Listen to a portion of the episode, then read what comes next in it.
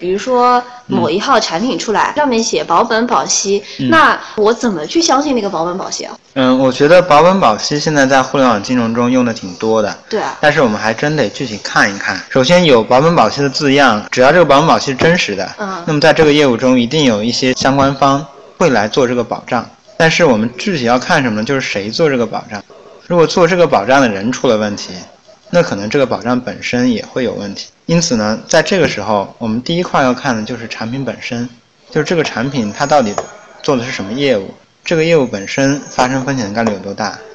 第二块呢，我们要看的是合作方，合作方的实力怎么样，他有没有在保本保息的承诺上有义务。比如说，合作方往往会有承诺回购的方式，如果说合作方是百分之百本息回购的话。嗯，那这个时候，其实合作方就对保本保息做了一次承诺。第三块呢，有些时候合作方未必很强，或者合作方的承诺还不够，还会有一些其他增信机构，就是第三方增信机构。第三方增信机构往往是两类，第一类是担保公司，担保公司呢，它主要就是用来做担保业务的。这个时候，如果有担保公司的话，我们往往要看，哎，是不是连带责任担保，是不是融资性担保公司。如果是的话，说明哎，这个担保公司还是合格的，然后它可以对这个事情做一个保障。第四块呢，可能就是不是保本保息的问题，可能是如果说合作方和担保公司都出问题的话，可能会有一个风险备付金的说法。这块呢，就是如果说合作方和担保公司真的都出现了问题的话，用户可能还可以通过风险备付金能够拿回本息，或者拿回本息的一部分。所以我们重点看的话，可能还是要看。前三块，第一块业务本身，第二块就是合作方，第三块就是增信机构。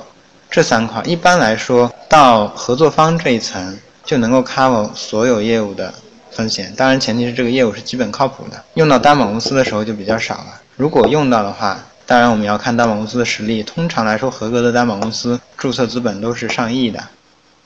可能我们很多投资者都会有一个疑虑：如果我们在银行买产品的话呢，我们可以看到纸质的凭证；如果在互联网平台上买产品，会担心会不会没有一个凭证的东西。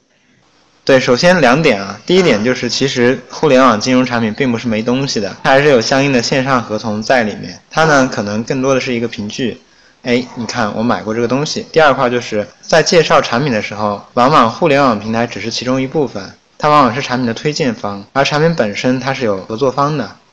那我们如果知道它的合作方的话，退一步说，就即便这个软件有问题或者哪天没了，那时候我们依然可以找合作方来要这个产品。但是不管怎么样，我们在一个平台上直接买产品的话，我们一定要考虑这个平台可靠性。我们直接和这个平台交互，直接对它熟悉，这个平台也是帮我介绍这个项目的。如果它没了，其实对我的产品一定是保障性有损害的。现在我们可以在很多的平台上购买互联网金融产品，有什么方法能帮我们去区分这些平台靠不靠谱呢？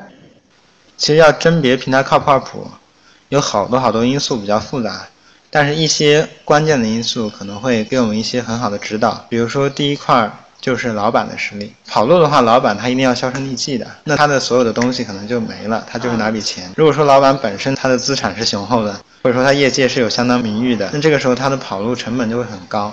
举个例子说，如果我们想让马云跑路的话，给他一百亿、千亿够吗？可能都不够。而他实际上在经营企业要借到这么多钱，那还是有相当的距离的。其实只要一个人的身价达到一定程度以后，往往钱只是一个数字的问题。如果通过钱的金额的大小。来让他跑路的话，这是很难的。第二块呢，就是我们可能要看它的融资情况。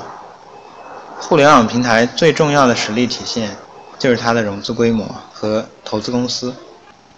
如果说一个企业的融资情况是比较良好的，一方面说明这家分投对这个企业的所有的调查报告表现出这家企业是有长期的发展潜力的，否则的话是很难进入。因为风投在投一家公司的时候，都会经过非常严格和专业的尽职调查，而且企业在投资的时候会把企业最核心的所有数据公布给风投。在这个情况下，分投看的东西一定是最真的，而他如果又做出了投资的判断，可能是一个示好的信号。那相应的呢，他的投资的金额也很关键。那投资金额如果大的话，说明这家企业的实力，一方面它的资金实力会强，另外一方面就是它的分投对它的模式、对它的前景非常看好。第三块就是到底是谁投的，差异很大。如果说是业内非常知名的投资公司来投，那说明，哎，这家企业真的很厉害。可能就有很多分头来选，最终选择了哎实力最强的这些。